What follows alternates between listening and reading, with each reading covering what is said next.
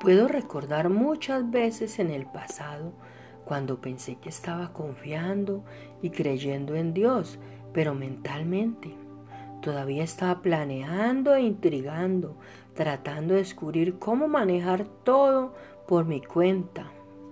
Emocionalmente, todavía estaba preocupada e inquieta, tratando de encontrar paz mental y manteniendo todo bajo control, a pesar de que afirmaba confiar en Dios, estaba en constante agitación y confusión, lo que siempre es una señal de que una persona se dirige hacia problemas.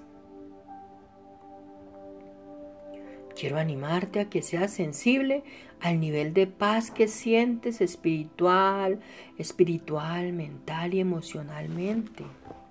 Cuando sientas el primer indicio de inquietud, pregúntate por qué puedes estar perdiendo la paz.